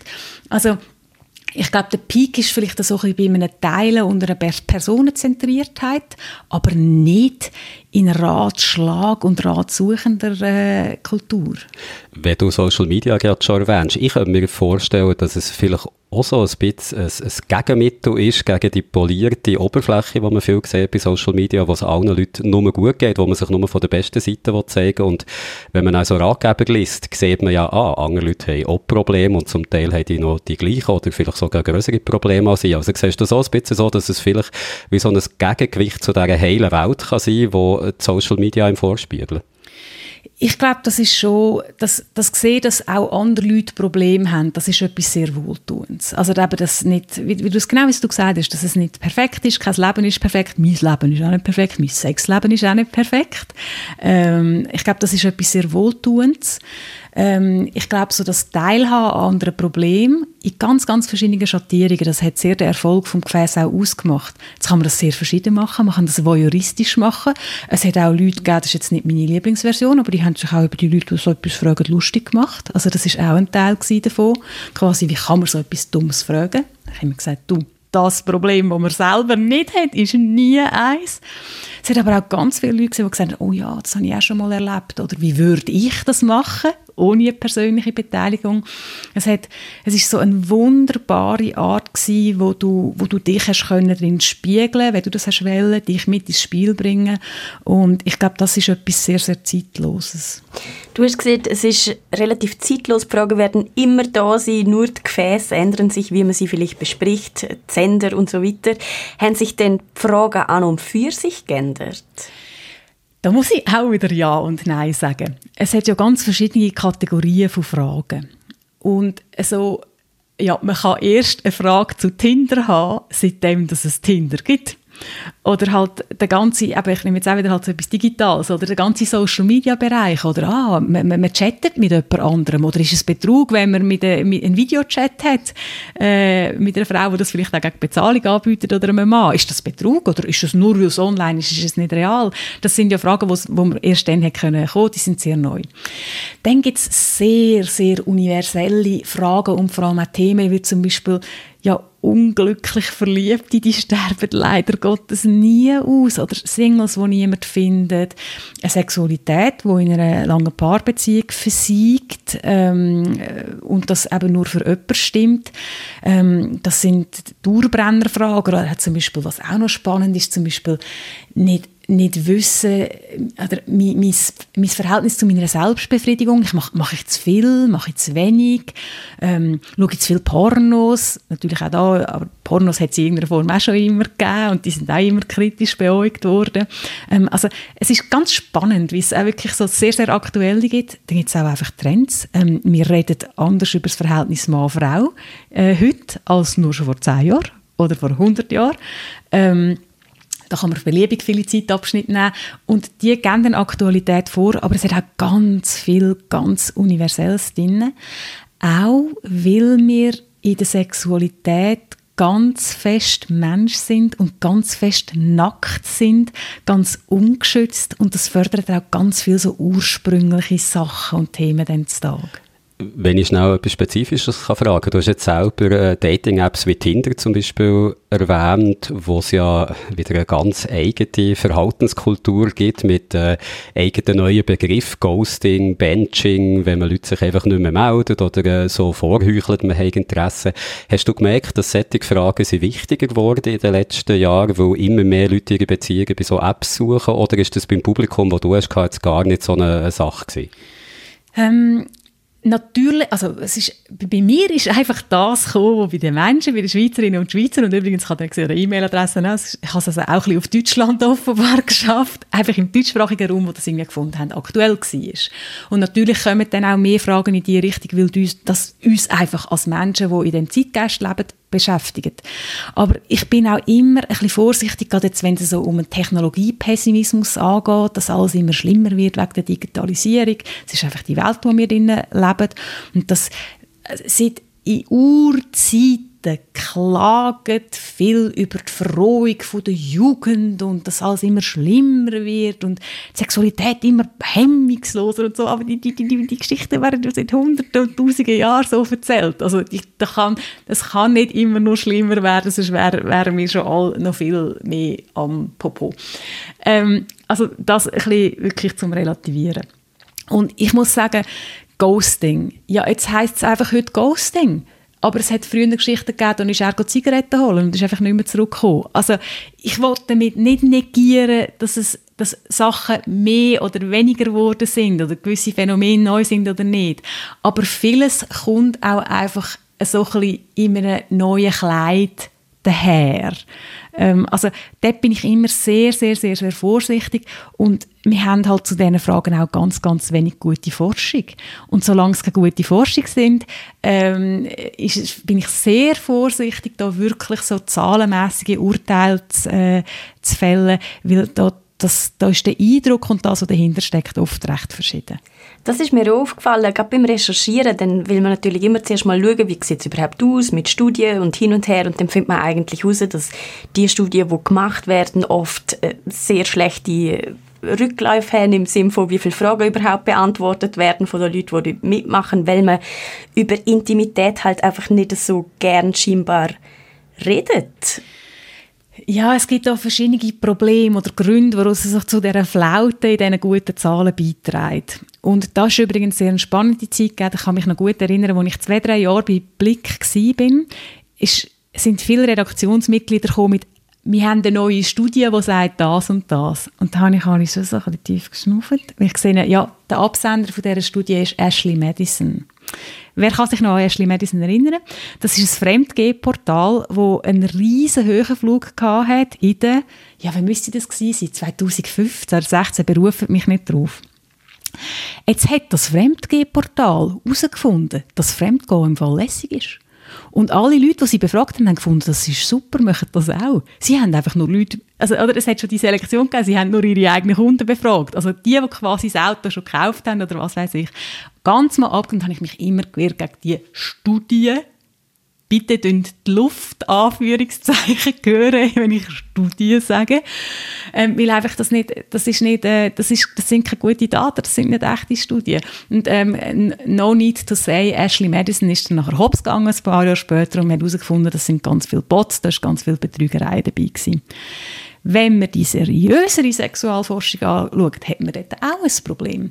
Niemand will die Forschung finanzieren. Es gibt kein Geld oder kaum Geld für Sexualforschung. Die Forschungsgelder gehen alle, und ich wollte gar nicht sagen, dass das per se schlecht ist, das geht alles zu Krebs, Herz-Kreislauf-Krankheiten, dort natürlich, wo einerseits Bedarf ist, aber wo auch viel Geld zu machen ist. Bei Sex wird das Geld anders gemacht von anderen Parteien. Das ist forschungsmäßig nicht interessant. Man kommt kein Geld über und es ist immer erst, also ich würde sagen, es ist langsam, langsam am ändern. Nur schon in diesen knapp zehn Jahren, wo ich meine Arbeit gemacht habe, hat sich ein bisschen geändert. Aber du, es ist eigentlich Reputationssuizid, wenn du als ernstzunehmende Person in die Sexualwissenschaft geht. Es gibt heute noch Leute, die mich wie eine bessere Prostituierte behandeln. Äh, also die nicht unterscheiden können, dass wenn man sein Geld mit Sexualität ähm, verdient, dass, man nicht eine liederliche Person ist. Und übrigens nichts gegen Sexworkerinnen. Einfach, dass das auch einmal gesagt ist. Aber es ist so das alte Bild irgendwie, dass das kein, das ist ein wunderbarer Lebensbereich, eine seriöse Wissenschaft wie alles andere auch. Man kann total jugendfrei über das reden. Das Zeit lang haben wir uns gesagt, ja, erst nach 23 Uhr. Ähm, aber wenn, wenn Leute das nicht können, dann ist das oft die fehlende Kompetenz von diesen Leuten und nicht das Problem von dem Thema. Und es gibt einfach wirklich nicht viel gute, grosse Studien zu diesen Themen, ähm, weil dort viel noch im Weg steht. Umso besser können wir mit dir reden, weil du bist sozusagen Feldwissenschaftlerin, oder? Du hast das sehr intensiv beobachtet, bist quasi zuvorderst an der Front gehockt. Kannst du uns sagen, irgendetwas, was dir aufgefallen ist, jetzt in deinen letzten zehn Jahren Fragen für einen Blick beantwortet, so etwas, wo du sagst, wow, ähm, das ist neu oder das ist anders? Mich interessiert eben die Perspektive gar nicht so sehr. Ich bin so fest an der Basis und so fest beim einzelnen Mensch, dass mich eben also die, ja, was ist die extremste Frage gewesen? Was ist die schrägste Frage gewesen? Oder was ist das und das? Das interessiert mich eben gar nicht so. Oder was verändert sich da? Ich habe einfach Fragen bekommen. Ich habe Menschen vor mir gehabt und ich habe eine nach dem anderen und eine nach dem anderen quasi in meinen virtuellen Praxisraum gelassen und habe dann mit dem Menschen geschaut, wo stehst du? Was ist dein Anliegen? Wo möchtest du hin? Wie können wir zusammen einen nächsten Schritt machen oder wie kann ich dir helfen, einen nächsten Schritt zu machen oder neue Perspektiven zu haben. Und ich weiß, ich, ich treibe die Journalisten in Wahnsinn mit der Verweigerung nach den, den Trends und nach den extremsten Fragen, aber mich hat das nie wirklich interessiert. Mich hat das interessiert, was immer vor meiner Nase war. Und das ist einfach das, das nächste Mail, das nächste Mail, das nächste Mail oder auch das Aktuelle. Ich komme jetzt trotzdem noch mit äh, so einer Frage nach einem Trend, wo was man ja immer wieder hört, ist Pornografie. Ist heute überall verfügbar, sogar Zwölfjährige, die ein Smartphone haben, können sich Pornovideos anschauen, die du früher überhaupt nicht hättest gefunden und durch das verrohen die ganze Sexualität. Also die Teenager haben ein ganz falsches Bild davon durch Pornografie, was Sexualität eigentlich ist, wie das sich gelebt werden Hast du da etwas gemerkt? Also zum einen, dass vielleicht Fragen sich kommen, wo man merkt, merkt, aha, die Person ist jetzt wirklich beeinflusst von der Proliferation von Pornografie im Internet oder auch die hat ein Problem damit, weil sie dort etwas sieht, was sie selber gar nicht einlösen kann, sei es als Mann oder als Frau. Ja, die gibt es und das können ja aktuelle Probleme sein.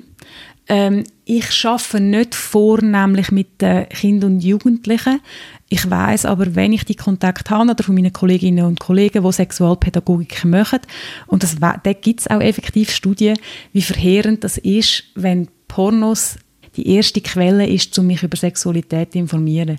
Wenn ich, ich Kinder und Jugendliche wollen wissen über Sex, auch Kinder. Das sind Themen, die Kinder und Jugendliche beschäftigen. Und wenn ich ihnen nicht gute Informationen gebe, dann holen sie sich und sie finden sie in Pornografie. Sie werden sowieso damit konfrontiert, aber wenn ich ihnen vorher beibringe, hey, schau, da gibt es so Filme, die entstehen auf die und die Art, die zeigen etwas auf die und die Art, das ist ein Teil. Und mit dem muss man so und so umgehen. Das ist wie, ein Kind lernt auch irgendwann zu unterscheiden, was ein Trickfilm ist und wie ich mit dem Trickfilm muss umgehen muss. Kinder müssen auch lernen, ich meine, ich komme aus der Tom und Jerry Generation. Und ich meine, bei uns, also mich hätte man wirklich noch müssen davon abhalten dass ich ein Lint durchnehme und ich quasi zum Fest rauskomme, weil ich gefunden habe, ja, das ist eine gute Idee. Also jetzt ein bisschen klischiert gesagt, oder? Also das ist auch Medienkompetenz und die braucht es auch in Pornografie dann ist es jetzt einfach mal die Realität, dass sich die Verfügbarkeit und die Menge krass verändert haben. Es ist eine Tatsache, dass sich die Verfügbarkeit und die Menge von Pornografie komplett verändert hat in einer relativ kurzen Zeit. Also bei mir oder nur ein paar Jahre vorher ist das höchste der Gefühle an Pornografie gsi, wenn du bei der Altpapiersammlung mit der Pfadi ein Playboy gefunden hast zwischen den Zeitungen. Das ist der Access von meiner und einer älteren Generation zur Pornografie. Oder wenn irgendwie ein Vater unter dem Bett irgendwo ein Heftchen hatte und du dann unter einer Matratze vorgezogen hast. Das war eine ganz andere Menge und ganz eine andere Art. Und dann irgendwann sind dann so VHS-Kassetten im Kollegenkreis umgereicht äh, ähm, worden, wo irgendein älterer Cousin mal gefunden hat und dem geklaut worden ist oder einem jüngeren Cousin übergeben, was weiß ich. Und dann hat man die so ein bisschen umgereicht im Kollegenkreis. Heute ist wirklich mit dem Smartphone einfach mit wenigen Klicks alles verfügbar und das macht einen Unterschied und das macht etwas mit uns. Wir müssen mit dem umgehen. Genau wie du musst als Eltern auch einfach irgendwie eine Haltung und eine Handhabung haben, was generell das Screentime von deinem Kind angeht. Weil, ich meine, Entschuldigung, ähm, die, die, die Faszination hin zu Porno, das, das ist ja nicht, das ist ja nicht das grösste Suchmittel, sondern das iPad an sich oder das Telefon an sich. Ich habe nichts dagegen, wenn man wohl dosiert das Kind einmal mit dem iPad stillstellt. Ich finde, das ist absolut okay. Eltern sind Menschen und Eltern brauchen auch mal eine Pause. Oder? Aber es geht wieder darum, dass ich irgendwie eine Handhabe mit dem finde. Und ja, ich finde, bei Pornos muss man wirklich einfach anschauen, was sind die Anliegen, was sind die Ängste, sind die real oder sind die übertrieben? Ist ein Mahnfinger um, der mich vielleicht mehr blockiert. Und auch das schaue ich dann wieder sehr, sehr individuell an. Weil was ich auch nicht mag, ist, ich finde, wir haben in den letzten Jahren auch wieder ein, es kommt eine neue Art von Brüderei auf, eine neue Art von Alarmismus auch, ähm, quasi. Und dann, was ich gar nicht mag, ist so, äh, Pornografie wirkt im Hirn wie Kokain. Ja, weil Shopee das auch macht. Wir haben jetzt sehr vereinfacht gesagt, einfach ein Belohnungssystem im Hirn und im Körper als Mensch und das schlägt dann halt an. Bei, bei, bei belohnenden Reizen, oder? Also ich finde, dort wird ganz viel auch einfach falsch und Quatsch und dramatisiert erzählt. Es gibt einen Platz für Pornografie, aber man, man, es geht um Dosis, man muss damit umgehen und es braucht vor allem sexuelle Bildung als, äh, im Gegenzug, dass man eben ähm, nicht das Gefühl hat, ja, der Standard 6 läuft in sieben Positionen ab und am Ende spritzt er ihnen ins Gesicht. Wenn ich aber nur das sehe, ja logischerweise, dann nehme ich mir das als Vorbild. Es sind aber ganz viele Junge, sind ganz beziehungsorientiert und ganz fest darauf orientiert, dass es ihnen und ihrem Gegenüber gefällt. Ähm, das soll für beide gut sein. Ähm, die, die kommen mit, mit, mit Wünschen und Ideen nach Consent äh, besser als manche andere Generationen im, im Gepäck kommen die mit in die Sexualität und haben dort äh, Vorstellungen. Also bitte nicht alles dramatisieren und es ist ein komplexes Thema und man soll es ruhig anschauen und keine, keine Untergangsstimmung. Also ganz konkret, äh, ratgebertechnisch, was würdest du Eltern raten im Umgang mit ganz spezifisch Pornos und ihren Kindern? Soll man da gemeinsam einen schönen aussuchen? Oder? Also das klingt ja auch ein bisschen verrückt. Nein, nein, nein, nein, nein. Nein, nein, nein. Ähm, der wichtigste Ratschlag ist, es fängt viel, viel früher an, als sich die meisten Eltern bewusst sind. Oder ich habe ganz viele Leute gesagt, ja, 14, 15, ja, jetzt ist es vielleicht langsam ein Thema. So, mm, nein, sind wir Jahre zu spät. Oder sexuelle Bildung ähm, daheim, die, die passiert von Anfang an. Einfach, wie, wie lang, darf ich mein Geschlechtsteil anschauen? Werde ich ermuntern, meinem Geschlechtsteil einen Namen zu geben? Darf ich sie in die Hand nehmen? Ähm, bei den Mädchen ähm, nehmen wir auch mal zusammen einen Spiegel in die Hand, reden wir über das. Oder dann fängt sexuelle Bildung an. Und wenn sexuelle Bildung erst dann anfängt, weil quasi der Druck von Pornografie kommt, dann bin ich viel zu spät. Oder? Und das baut langsam auf dem auf. Und wenn man ein Gesprächs- und eine Informationskultur aufbaut daheim zur Sexualität generell, dann wird man auch nicht so krass ähm, dann, dann läuft man nicht in eine Pornowand rein, oder? Die Wahrscheinlichkeit ist sehr, sehr, sehr, sehr klein, viel kleiner. Aber wenn ich natürlich so tue, als ob mein Kind keinen Sex hat, ich sage es jetzt sehr provokativ, weil Kinder haben auch Sex mit sich selber und übrigens zwar schon im Kleinstkindalter, weil sie sich anlangen und entdecken. Wenn ich aber so tue, dass das nicht stattfindet, dann verschließe ich die Augen, oder? Und dann, wenn ich dann mal hinschaue, dann bin ich von dem dann vielleicht unangenehm überrascht, was ich sehe. Wenn wir jetzt gerade von jungen Leuten reden, da hat ich jetzt einfach so das Gefühl, ja, die sind alle ständig online, die wissen genau, wo das im Internet Ratschläge finden zu irgendeiner Frage oder welche Foren das es da gibt. Die melden sich nicht mehr bei einer klassischen Sexkolumne wie bei dir und dein Publikum ist über die Jahre immer älter geworden. Trifft es zu? Oder äh, ist es denn doch anders, dass eben auch junge Leute irgendwie eine Fachperson suchen, weil sie Fragen haben zur Sexualität? Nein, das ist überhaupt nicht so. Im Gegenteil, ich habe fast noch das Gefühl gehabt, die Leute sind eher ein bisschen jünger geworden. Jetzt muss man auch sehen, meine Kolumne war beim Blick. Gewesen. Der Blick hat jedes Medium ein Leserprofil und es ist nicht die bevorzugte, das bevorzugte Medium vom durchschnittlichen 14-Jährigen oder von der durchschnittlichen 14-jährigen Frau schon gar nicht, oder? Ähm, die, die jüngeren Herren kommen alle noch über den Sport zum Blick, oder? Also ich meine, meine Klientel ist auch durch das Leserprofil vom, vom, vom Medium bestimmt gewesen. Also das darf man nicht vergessen. Vielleicht da als Side Note. Ich habe mich am Anfang, als ich äh, angefangen habe, beim Blick immer geärgert, warum habe ich mehr Männer als Frauen. Mache ich es für die Frauen weniger gut oder fühlen sie sich weniger willkommen? Bis ich dann gemerkt habe, das Missverhältnis in Anführungszeichen, das nicht riesig war, aber es ist spürbar war, entspricht halt auch einfach der Leserinnen- und Leserverteilung, die das Medium hatte. Also dort muss man auch ein bisschen vorsichtig sein. Aber ich habe... Ähm, ich habe eigentlich fast mehr Fragen gehabt von jüngeren Leuten, von, von, von sagen wir einmal jemand, der im Teenageralter war oder, oder viel Anfang 20, um die 20. Ähm, also, oder man kann, wenn man nur schon schaut, ja, die sogenannten Digital Natives, wie alt sind die? Die sind ja auch vielleicht 35, 40, also das ist ja so ein bisschen äh, ist es ein, ein schwammiges Ding. Es sind ganz viele Fragen gekommen, weil entscheidend ist doch auch, was wollte ich im Ratgeber wissen und wie zeige ich mich der Ratgeber, so wie ich ihn hatte, ähm, in diesen fast zehn Jahren, das ist nie die beste Quelle für eine Frage, irgendwie, wie funktioniert Analsex? Ähm, für das hatte ich ja gar nicht den Platz gehabt. Um Himmels Willen, ich hatte 1800 Zeichen inklusive für Frage und Antwort.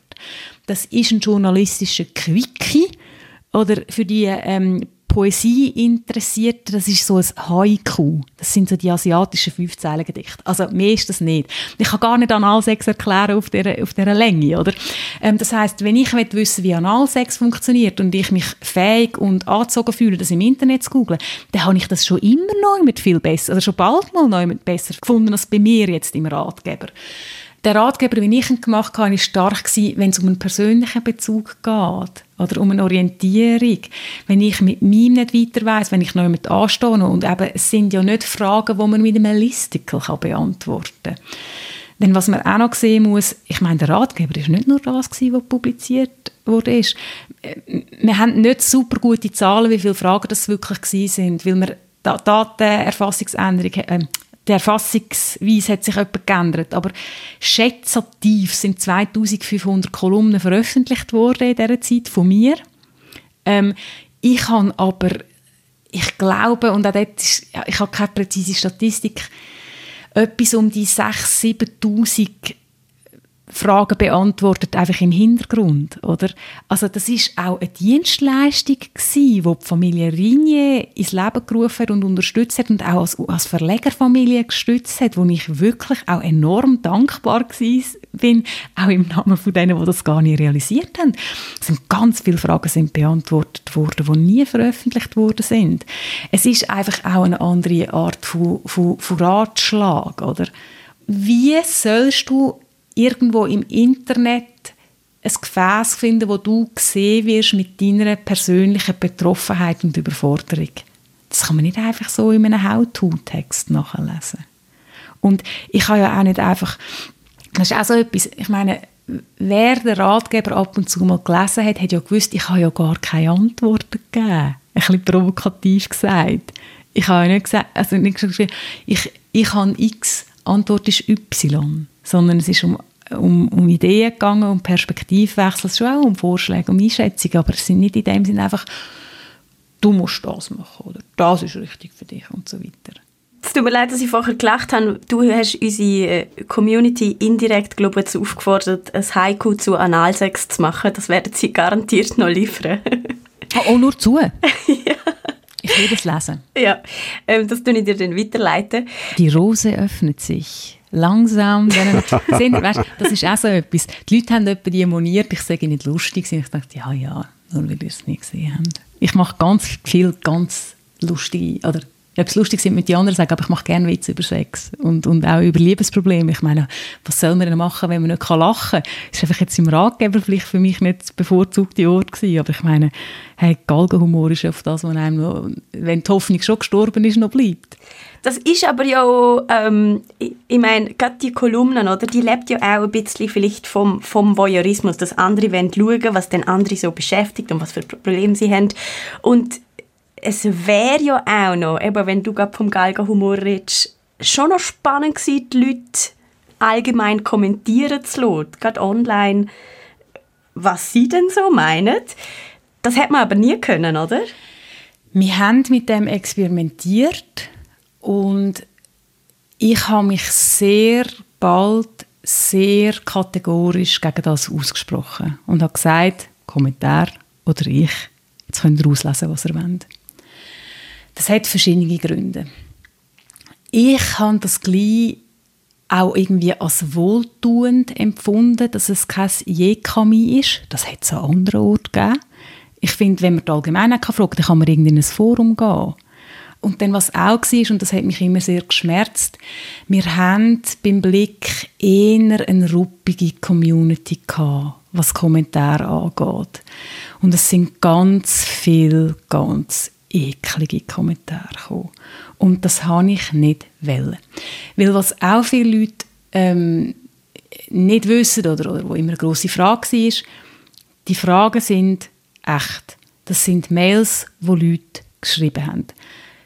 Sind die alle echt gewesen, im Sinne, dass das eins zu eins erlebt wurde? Nein, so dumm bin nicht mal ich.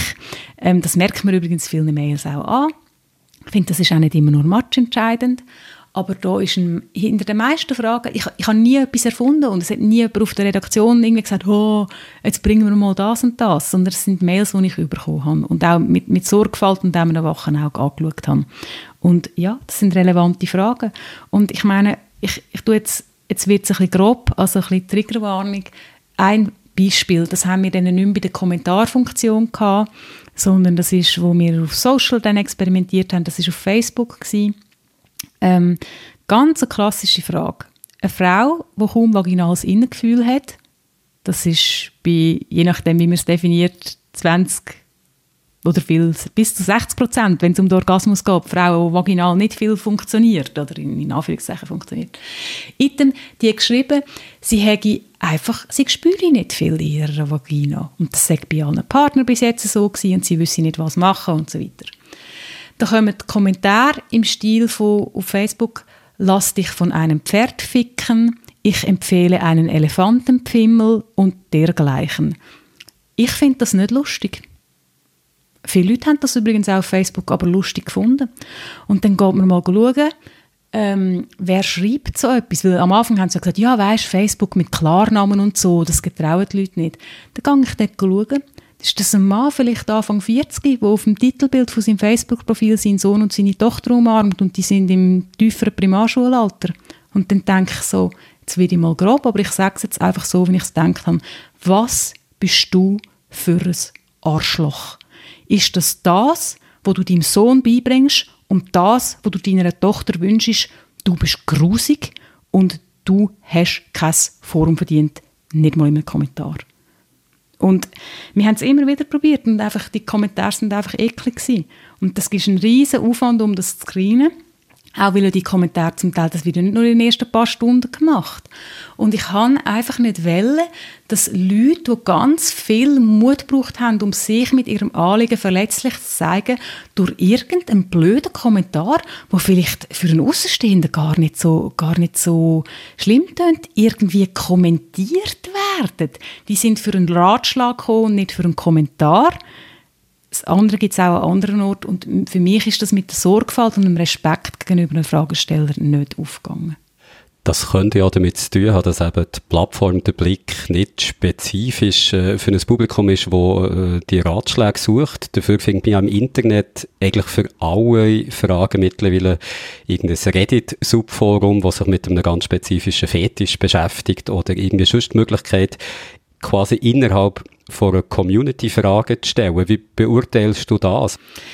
Foren, muss ich sagen, ist, finde ich, sehr schwieriges Gebiet. Ich sehe einfach viel wirklich Quatsch. Also ich tummle mich dort nicht wahnsinnig oft und ich glaube, da gibt es viele schöne ähm, Momente. Aber ich, ich tauche nicht wahnsinnig oft und tief in die Foren ein, auch weil ich mich zu oft und zu schnell dann aufrege oder einfach verletzende Sachen sehe. Aber halt Leute, die nicht sorgfältig sind oder auch einfach falsche Sachen behauptet oder irgendwelche Aussagen über Drittpersonen machen, wo man nicht, das kann man nicht wissen. Also er liebt dich nicht und wird es auch nicht tun, oder? Ich meine, das, das schreibt man dann so schnell und hat noch das Gefühl, man tut dieser anderen Person gefallen. Oder jemand in einer Miss, es ist so ein Klassiker. Person erlebt Missbrauch, häusliche Gewalt. Du musst sofort gehen. Es wird nicht, äh, du, du musst das und das. Ja, wenn es so einfach wäre, hätten die Leute es schon lange gemacht auch Ratschläge sind Schläge. Äh, und, und ich glaube, es gibt neben allem Potenzial, das die Foren haben, halt wirklich auch ganz, ganz schwierige Sachen. Und ich finde ich find Reddit und Co., das ist cool, wenn man das aus einer Stabilität kann anschauen kann. Ich finde auch übrigens, ähm, es ist auch schön, dass sich zum Beispiel Menschen mit verschiedenen Vorlieben im Internet viel leichter können finden ähm, Ob es jetzt zur Informationssammlung oder auch einfach zum Lustgewinn stattfindet, das ist auch nochmal ein wichtiges Thema. Also ich will die Sachen nicht pauschal ähm, abwerten. Ich muss sagen, ich sehe aus der Fachperspektive einfach viele Sachen, wo ich denke so, uh, ich glaube nicht, dass das die Situation viel besser und einfacher gemacht hat ähm, für die Menschen und, und, und eine positive Entwicklung zu einem vertretbaren Preis ausgelöst hat. Aber gell, manchmal ist das der Ort, wo ich mich am Morgen um zwei einlogge und jemanden finde und jemand ist da und das ist unschätzbar kostbar. Ich glaube, wir können langsam zum Schluss kommen. Und du hast es am Anfang gesagt, was du nicht so gerne hast, sind die Fragen danach, welches ist die verrückteste Frage oder sonst so etwas. Darum frage ich etwas anderes.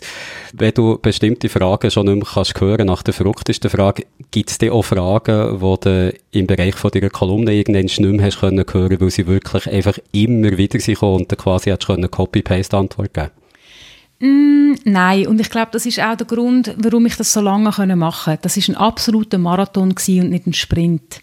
Und etwas Schönes an der Sexualität ist, oder, eine Aufgabe, dass man auch mit Repetition muss seinen Frieden schliessen muss. So wahnsinnig vielseitig ist Sex im Fall nicht.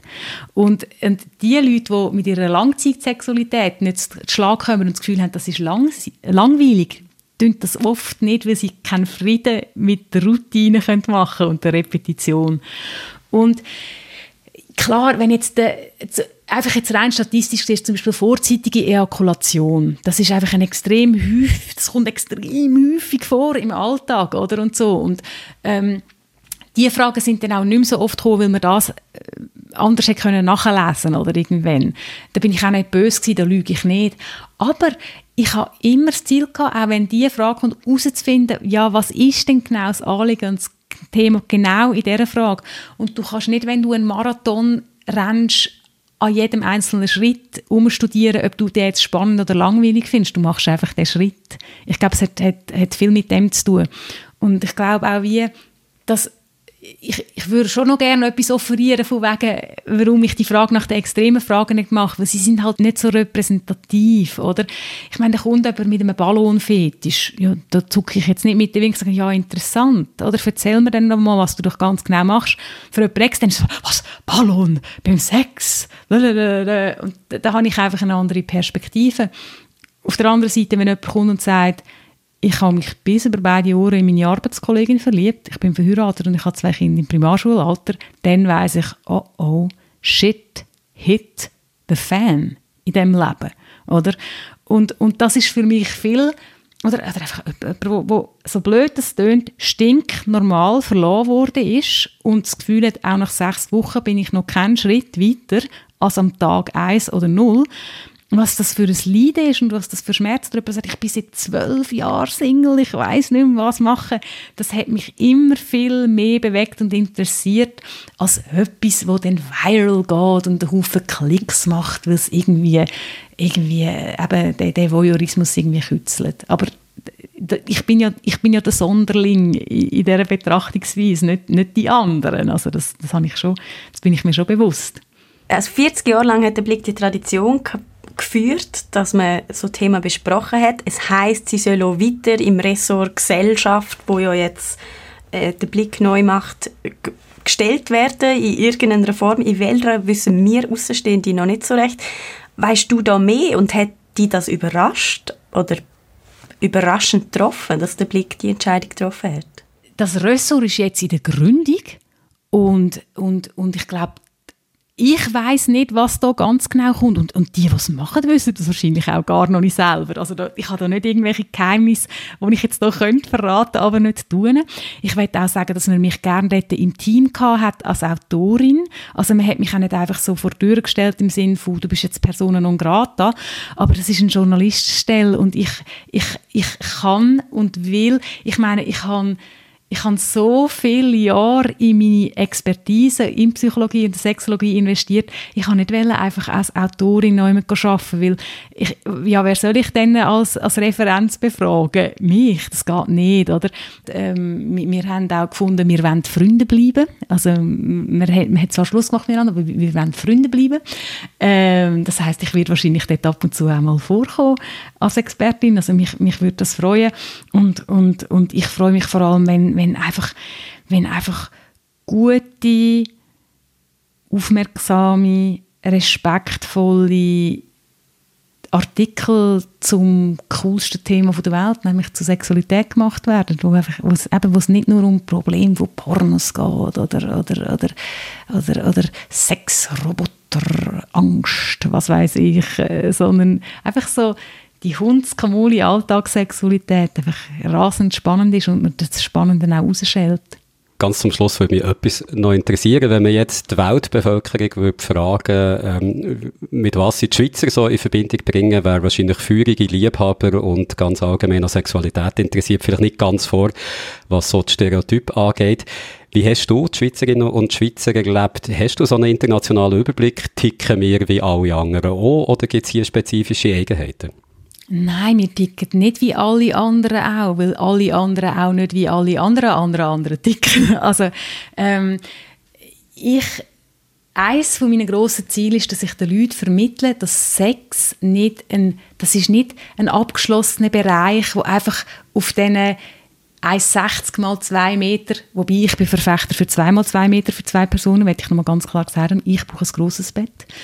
Das passiert nicht nur dort ähm, sondern wie ich bin, wie ich lebe, wie ich die Sachen sehe und mache, erlebe, das bringe ich mit in die Sexualität. Das heißt, dass auch kulturelle ähm, äh, Themen in die Sexualität kommen. Ich glaube, ähm, die Kultur von einem Menschen zeigt sich in der Sexualität. Ich habe das Schweizer Bashing oder das Bashing vom Schweizer Liebhaber oder von der Schweizer Frau habe ich immer so doof gefunden. Weil man fokussiert sich dann irgendwie auf irgendwelche negativen Sachen, wo vielleicht etwas, etwas dran sind. Ja, mir, ich finde, jetzt, jetzt bin ich selber so klischeemässig so, ja, wir sind halt so ein bisschen das Bergvolk. Ich glaube, die meisten Leute sagen, das geht ganz lang, bis ein Schweizer wirklich dein Freund ist. Wenn er aber mal dein Freund ist, dann bringst du ihn nicht mehr los. Dann, dann ist das ein super guter Freund, oder? Ähm, also Freunde nicht in einer Beziehung sind, sondern einfach, wir sind, wir haben eine harte Schale und wir sind schwer zu knacken. Wir sind tendenziell auch ein bisschen verkopft, aber ich finde, die Schweizer probieren mega viel aus. Mega viele Schweizer sind im Rahmen von ihrem privaten Sexleben sehr ähm, experimentierfreudig. Ähm, wir haben eine sehr reiche äh, Swingerkultur, nicht nur Schwinger, sondern auch Swinger. Ähm, äh, das, das muss man alles zuerst, die Offenheit muss man das erste Mal haben. Ich finde, wenn man jetzt so auf den Schweizer Liebhaber, also im heteronormativ den Mann anschaut, Schweizer Männer sind sehr bemüht, dass es für beide stimmt. Sie wollen, dass ihre Partnerin Lust hat, dass sie Befriedigung erlebt. Konsens und Konsent sind wichtige Themen. Dann wird auf den Schweizerinnen wird immer rumgehackt, weil sie irgendwie ähm, keine High Heels anhaben und irgendwie, das sage ich, aber wie mager ist denn deine Vorstellung von Sexualität, wenn nur das sexy ist? Also ich, ich kann, ich kann das nie können verstehen oder immer sehr limitiert gefunden, wenn jemand an der Schweizer Sexkultur nur die Limitierung gesehen hat oder hat. Ich würde mir wünschen, dass die Schweizer ein mehr im Körper ankommen, mit dem Körper mehr spüren und experimentieren. Das ist aber ein globales Phänomen, übrigens auch ein Ding von der Digitalisierung. Ähm, also natürlich gibt es Sachen, wo ich denke, so, ja, da gibt es Entwicklungspotenzial, aber das pauschal, dass das jetzt da besonders langweilig oder schlecht oder stier sein, das habe ich nie so erlebt. Überhaupt nicht.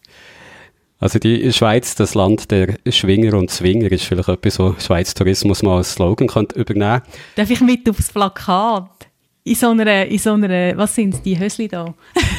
und da wären wir eigentlich gerade äh, bei einer Frage, die ich ganz am Schluss noch hätte stellen nämlich, wie geht es für dich jetzt weiter? Also das wäre eine Möglichkeit, äh, vielleicht als äh, Slogangeberin für Schweiz Tourismus, aber du hast sicher noch andere Ideen. Ja, also ich mache weiter. Ähm, ich werde weiter sexologisch-psychologisch arbeiten auf carolinfuchs.ch. Wenn ich jetzt das frech so darf findet man mein Beratungsangebot. Meine Vision ist, dass die Leute einen Ort haben, wo sie ganz schnell und einfach und unbürokratisch Ratschläge finden.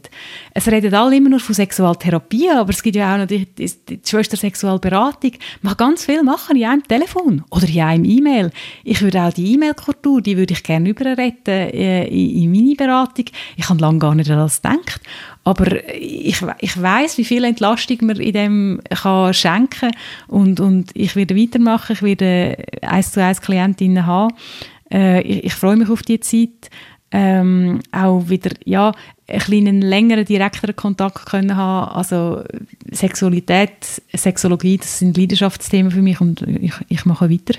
Du hast es gesagt, die Webseite heisst carolinfuchs.ch, alles zusammengeschrieben, Caroline mit C und Fuchs mit X am Schluss. Und Caroline, mir bleibt eigentlich nur übrig, dir ganz herzlich zu danken, dass du dir so ausführlich Zeit für uns hast genommen, all die Fragen, die wir mal hatten, an dich hast können beantworten und ich hoffe, man hört gleich wieder von dir. Das ist immer spannend dich zu lesen. Merci vielmals. Danke euch, es hat Spass gemacht.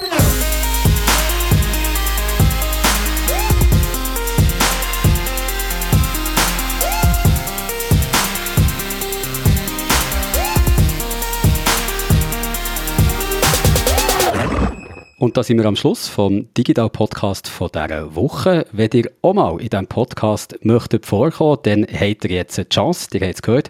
Wir suchen wieder Leute, die mitmachen beim SRF Digital bei den Leuten, wo wir zu euch heimkommen und ihr uns ein bisschen aus eurem Leben erzählen könnt. Wenn ihr also zum Beispiel wollt, dem Jürg eure super smarte Wohnung zeigen, wo ihm gerade bei der Begrüßung schon ein kühles Coca-Cola Zero serviert und anschliessend seinen liebsten Sexratgeber-Podcast abspielen kann, dann äh, schreibt uns. Und wie alle Leute wissen, gibt es nichts, was ich mehr liebe als Cola Zero, weil es kühl ist und einen guten Sexratgeber-Podcast. Aber vielleicht könnt ihr auch die Martina beeindrucken mit einem selber gebauten Roboter zum Beispiel. Einer, der extra so schlecht gebaut ist, dass er sogar gegen die Martina wird verlieren im Mario Golf. Oh ja, ja, das wäre ein, da würde ich wirklich gerne vorbeigehen, um das wenigstens auch noch einmal können zu erleben, wie es ist, wenn man gewinnt. Aber vielleicht, wenn ihr ja auch viel lieber den Guido einladen zu eurem neuen Jazzabend, wo wegen Corona jetzt eben nur mit der Stammbeiz stattfindet, sondern schon seit über einem Jahr rein digital. Wir sind offen für alle eure Vorschläge für spannende digitale Themen aus eurer Lebenswelt, weil wir wollen ja schauen, wie ihr digital so daheim seid. Apropos digital, digital.srf.ch, das ist die Adresse, wo ihr euch jetzt solltet melden egal ob mit einer Bewerbung oder mit einem Feedback zur aktuellen Folge. Wir hören immer gern von euch. Und wenn jetzt jemand das Gefühl hat, in dieser Podcast-Ausgabe sei das Wort digital zu wenig vorkommen, dann haben wir, glaube ich, jetzt die Quote am Schluss doch noch erfüllen Also wir hören gerne von euch und ihr hört hoffentlich auch gerne wieder von uns. In einer Woche ist es wieder so weit beim nächsten Podcast. Bis dann wünsche ich euch einen schönen Sommer und bleibt gesund. Tschüss.